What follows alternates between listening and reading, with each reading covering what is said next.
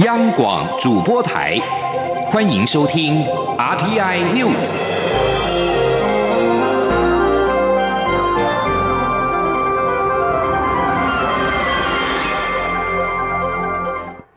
各位好，我是主播王玉伟，欢迎收听这节央广主播台提供给您的 RTI News。今天是二零二零年五月八号，新闻首先带您关注。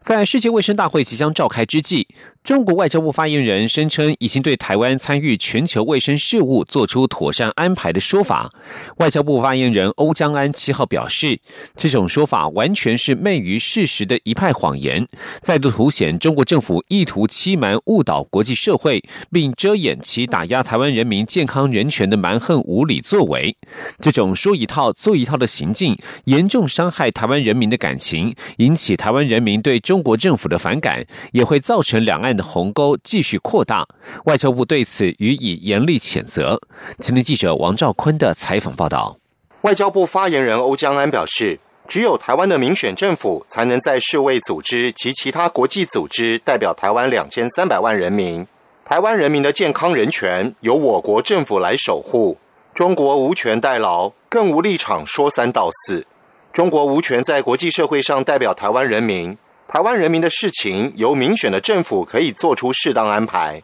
不需假手中国来假意安排，不用他们插手安排台湾的事务。欧江安说：“中国外交部相关的一个发言，当然是一派谎言，昧于事实哦。我想，首先是我们台湾中华民国台湾是主权独立的国家，我们与中华人民共和国互不隶属。”这个是现状，也是事实，而且是不可否认的一个事实。有关于他们呃宣称中国政府已经做了一个安排，这是呃完全是昧于事实的一派谎言。更何况我国中华民国台湾，我们在我们有效的一个国家、人民、领土，我们实施有效的排他性的一个管辖权。此外呢，我们台湾不只是呃跟他们是隶属于不同的国家，我们还是一个民主自由的一个国家。我们经历了都都是透过呃民主自由的一个选举才产生出的一个民选的政府。外交部表示，参与世卫组织是台湾两千三百万人共同的热切期望。立法院朝野党团于今年二月十九号发布共同声明，强烈表达支持政府持续争取参与世卫组织。外交部呼吁中国政府应以负责任的态度看待全人类卫生安全，不要再以偏狭自私的政治考量。持续无理阻挠台湾为全球防疫合作做出具体贡献。中央广播电台记者王兆坤台北采访报道。而世界卫生大会 （WHA） 倒数十天，台湾能否参与成为热门的政治议题。美日加纽等理念相近的国家，再加上友邦，分别透过提高国际声量，向世卫组织提案，挺台阵线正日益扩大，与中国角力也趋于白热化。第七十三届世界卫生大会将在五月十八号到十九号以视讯形式来举行。台湾参与世界卫生大会成为热门政治议题。世卫组织秘书长谭德赛必谈是否邀请台湾，而世卫秘书处则是表示由一百九十四个会员国决定。目前，国际挺台力量陆续集结。挺台方面，在理念相近盟友当中，美国为最主要助力。从五五月开始展开一连串的行动，例如，美国国务院国际组织事务局在五月一号在推特发文支持台湾参与世界卫生大会，同时发起推文挺台湾的活动。美国国务卿蓬佩奥六号则是公开呼吁，包含欧洲等世界各国支持台湾以观察员身份参与世卫大会及相相关的联合国活动。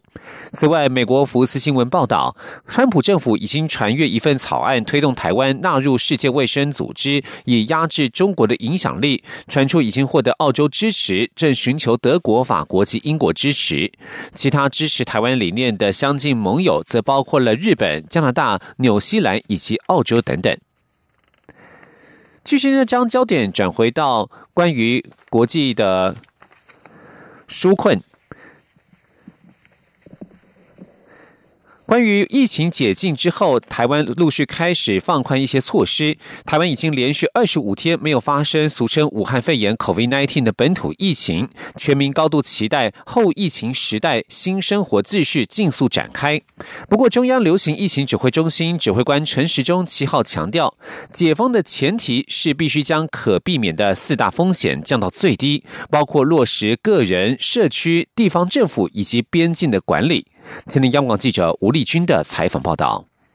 面对台湾武汉肺炎疫情逐渐趋缓，中央流行疫情指挥中心指挥官陈时中七号在疫情记者会上一则以喜，一则以忧。陈时中表示，他理解全民对后疫情时代新生活秩序的高度期待，但前提仍需将可避免的四大风险降到最低。其中首要的就是大家还是要遵循防疫新生活。活包括戴口罩、勤洗手、维持社交距离，身体不适时尽量不要外出，在家休息。在管控好个人的风险之余，还要注意社区、地方政府及边境的管理量能是否能够因应落实。他说：“那在个人的风险之外，我们有社区的风险。在陆续解封的时候，我们要顾及到我们相关事业单位的管理的能力，还有地方。”政府管理的量能确实能够执行，那这样会把我们整体在社区的风险减到最低。至于在边境的管理，我们会持续让整个边境进来的能够及时的掌握，那及时的在检疫中哈，那有问题我们就送医治疗，把可以避免的风险一定要降到最低。陈时中强调，若能管控这四大可避免的风险，未来即可逐步解封深屋。体育、文化及团体旅游。不过，陈时中也指出，即使如此，必然还是会有一些风险发生。如同他多次提及，我们希望零确诊，但并不以零确诊为管理目标。因此，未来风险管控都做好后，还是无法确保不再有疫情发生。因此，未来的防疫战略就是建立医疗防线，也承担必要的风险。除了掌握国际情势，也同步做好医疗量能的准备，精进台湾医疗。同时，对于国际合作、产业发展这两方面，也要并重。中央广播电台记者吴丽君在台北采访报道。至于有关如何放宽国际往返，对此陈时中七号坦言，最后还是取决于他国的资料是否可信。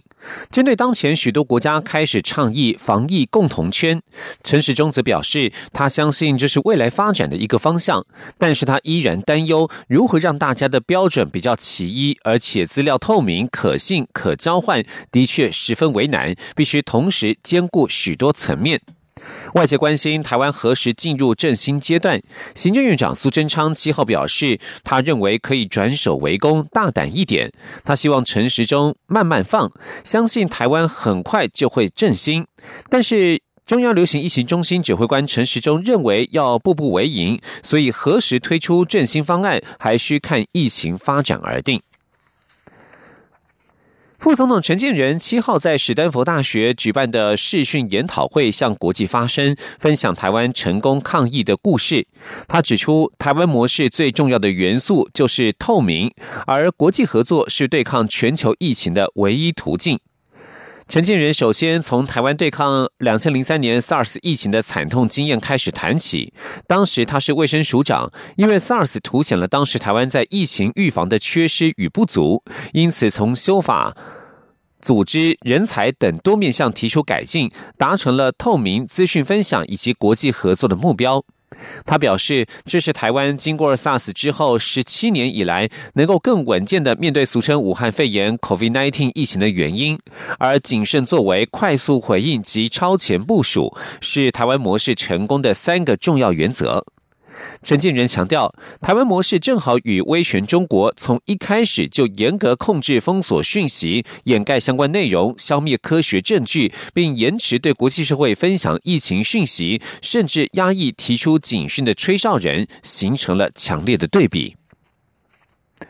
而在国内的纾困措施方面，行政院长苏贞昌宣布对符合排付门槛的吴家保劳工发放新台币一万元的补助，但因为行政脚步落差与新申请程序繁琐，导致区公所一片混乱，民众抱怨不已。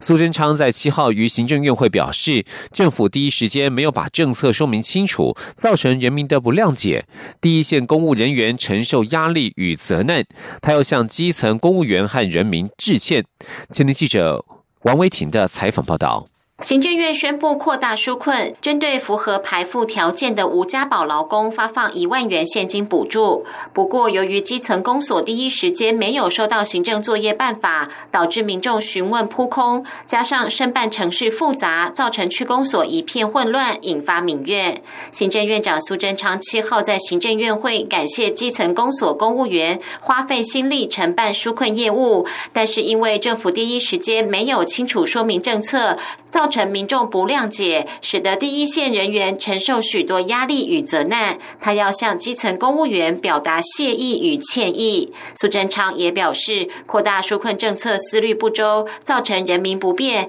政府也要再次向人民致歉。行政院发言人古勒斯尤达卡转述说，而院长也表示，面对疫情对人民经济生活的冲击，政府其实真是出于善意，甚至举债。提出纾困的预算，就是希望要跟人民站在一起，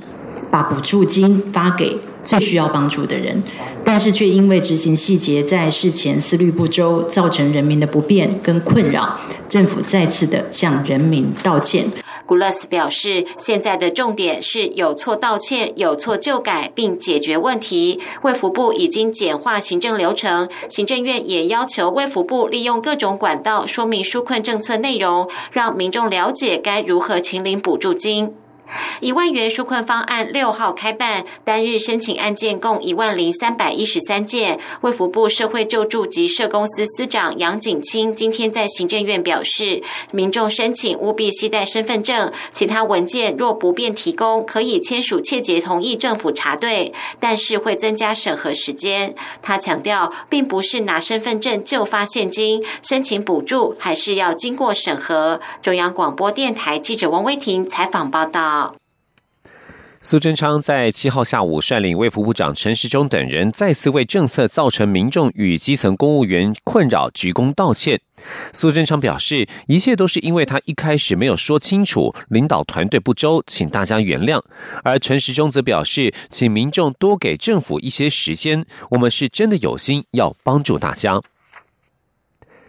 蔡英文总统七号主持总统府原住民族历史正义与转型正义委员会第十三次委员会议。他在致辞时表示，将推动第三届原转会，继续推动原住民族历史正义和转型正义的社会工程。总统在会议结束前也指出，未来行政院将设立机制，由院长主持，让原住民工作的处理能够更有效率。青年记者欧阳梦平的采访报道。总统府原住民族历史正义与转型正义委员会七号下午召开第二届最后一次委员会议，仍由蔡英文总统亲自主持。基于防疫考量，这次会议也采取分区视讯的方式进行。总统在致辞时表示，这三年多来，原住民族历史正义及转型正义工作由无到有，逐渐累积成果。他要正式宣布，在第二届原转会任期于五月十九号届满后，将继续推动第三届原转会。总统在会中听取原转会三年成果报告，并了解五个主题小组的工作进展。总统在结语时，首先感谢原转会所有委员及相关政府同仁的付出，让原住民族的历史观点越来越清晰，也有越来越多民众明白政府向原住民道歉、追求真相及和解工作的意义。总统认为，这些经验及延伸的反思与建议都值得政府机关重视。族群主流化也不再只是抽象。的概念，而是逐步落实到每项法规与政策中，这是政府与国家的进步。他说：“那么四年后的现在，当我们回头来看，即使过程并不容易，但是我们终究开启了一个新的时代。在原转会，总统跟各族固定的对话，多元的历史记忆得到的彰显，原住民族的主体观点也受到更多的重视。引起更多的回响。总统并指出，未来四年原转会不但会维持运作，他也和行政院长苏贞昌沟通过，未来行政院将建立机制，由院长亲自主持，会在原转会的工作上承担更大的责任，让原住民工作的处理能更有效率。中央广播电台记者欧阳梦平在台北采访报道。继续关注是台美关系。俗称武汉肺炎的二零一九年冠状病毒疾病 （COVID-19） 肆虐全球，台美双方展开诸多抗疫合作。多位美国众议员致函国务卿蓬佩奥，表示台湾在疫情期间展现作为美国盟友、世界良善力量的价值，美方应该重新检视台美关系的不当限制。议员联名致函指出，就他们所知，前朝政府所采取的不必要限制准则，持续阻碍台美双边关系发展。在中国要求之下，前任美国总统奥巴马政府二零一五年发布对台交往准则，禁止驻美代表处人员进入美国国务院大楼，禁止台方在双向园升旗，也不准在美国政府机构内展示中华民国国旗。知情人士透露，该准则是美国政府机密文件，连对美国国会都无法提供。国会人员只能在国务院授权并派人陪同的情况之下，私下阅读这份文件。议员强调，美国国会长期认为，美国行政部门在对台关系上自我加诸的限制，并不符合美台关系的重要性。台美关系目前在官员访问、政府对政府会议及媒体等领域都面临了限制。议员最后呼吁蓬佩奥检视任何对台美关系加诸不当限制的准则，并且将目前的准则提供一份给他们。这里是中央广播电台。我是加医科医师许淑华。防疫期间，请配合邮差及快递业者的防疫事项。民众需要签收快递或者是挂号时，请先佩戴口罩，尽量以印章去签收，或者是自备签收笔，保持一公尺以上的社交距离，并且减少交谈。签收前后，请记得要清洁双手哦。若是居家隔离或者是检疫者，请主动告知，多使用线上付款，减少现金交易。有政府，请安心。资讯由疾管署提供。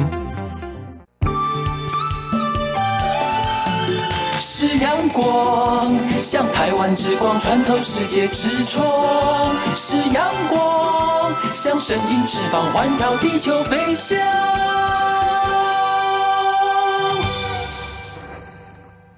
各位好，我是主播王玉伟，欢迎继续收听新闻，关注两岸关系。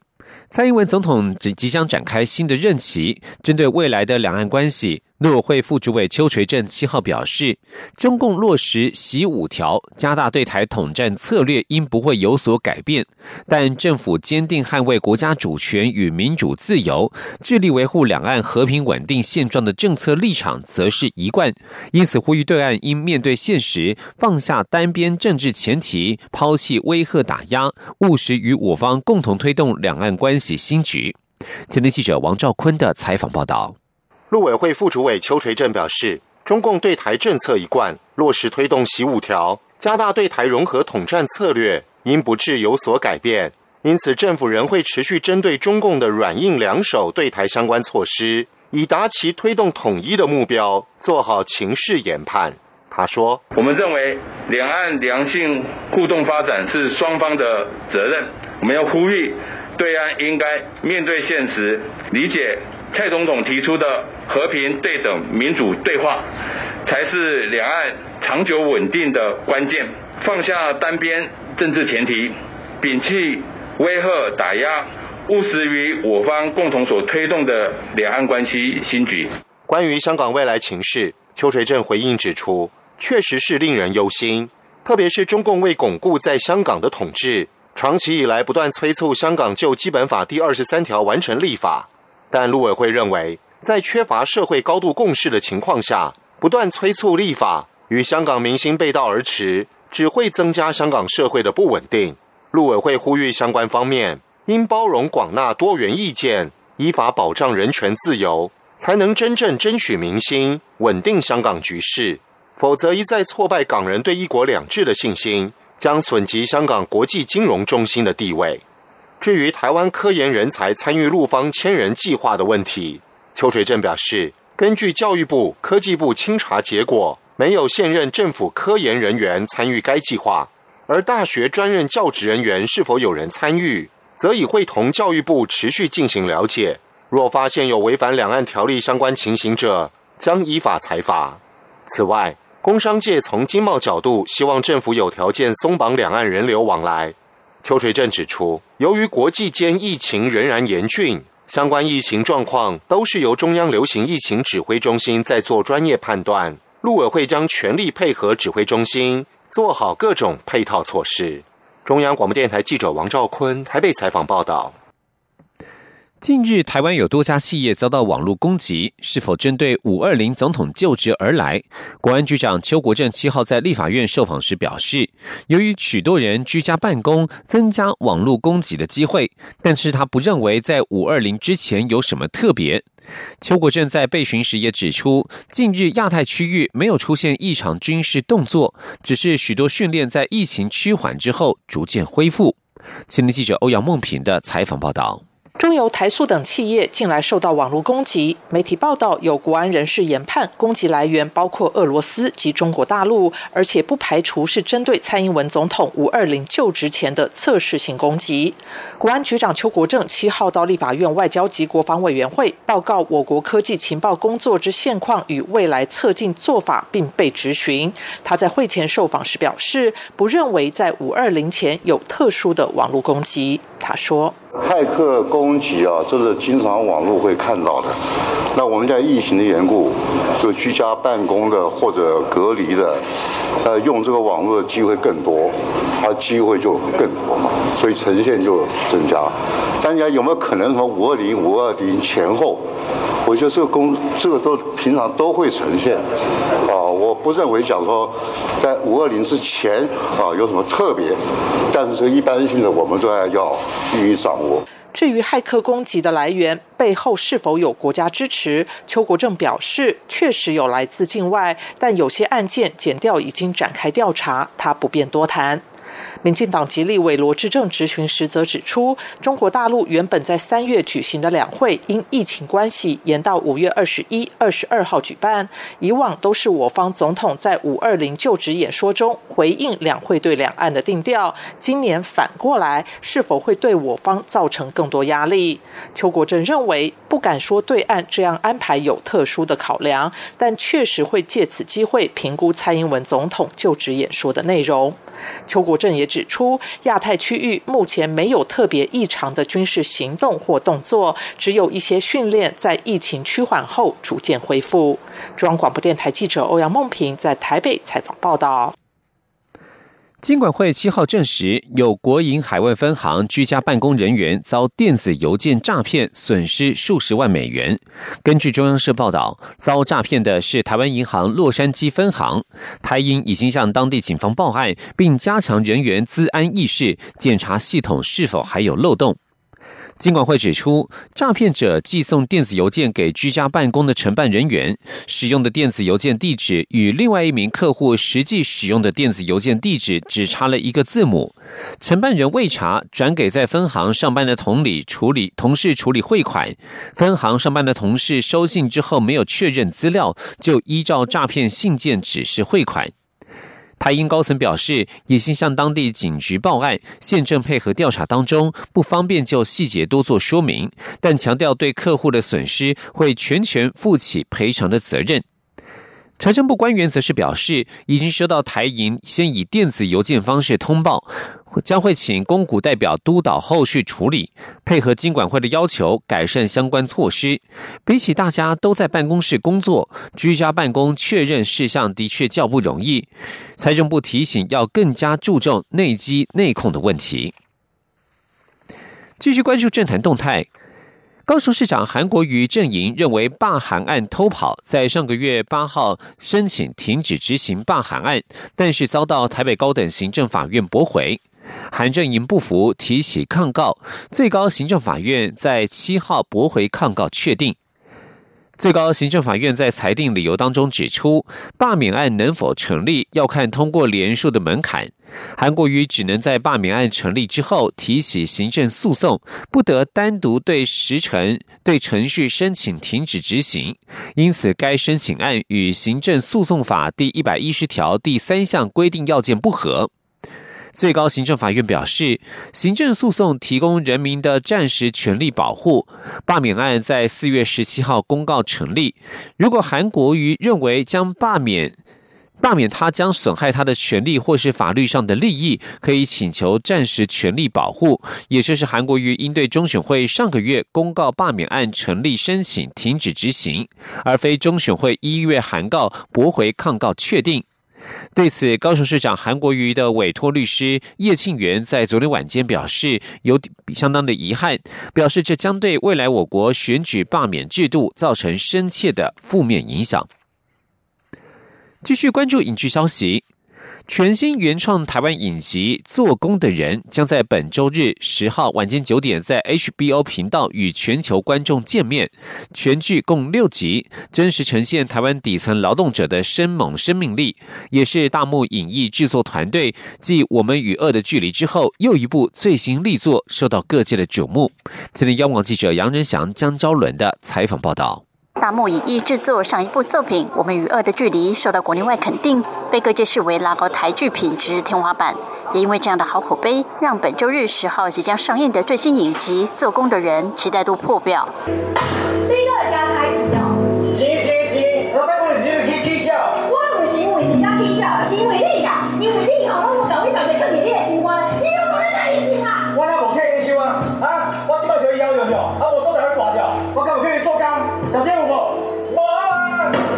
七号首播记者会上，制作团队特别以热闹的上梁仪式祝福做工的人收视开红盘。主要演员群柯淑媛、苗可丽、永安顺、薛世林、曾佩瑜、曾静华、孟耿如、方佑兴都盛装出席。因为疫情无法来台的新加坡籍男主角李明顺也特别录制影片捎来祝福。李明顺说：“我相信每个地方都会有工地嘛，所以我希望这部戏呢，在不管在亚洲的哪一个城市、哪一个角落，都可以得到共鸣。”谈到拍摄过程，演员各有甘苦谈。苗可丽开心能够与一票好演员擦出精彩火花，就像我们在打一场球，每一个人都会做球给对方，说明打起来这场球赛就是非常的漂亮，非常的好看，所以演起来都非常的舒服。不过在实际工地上拍摄也确实令人胆战心惊。科属员说：“我们那个真的是一个才盖到三楼还四楼的工地，然后他们也一直在施工，然后它的地不是这样平的，它都是那种浪板，所以我们光在上面走路就有困难了。”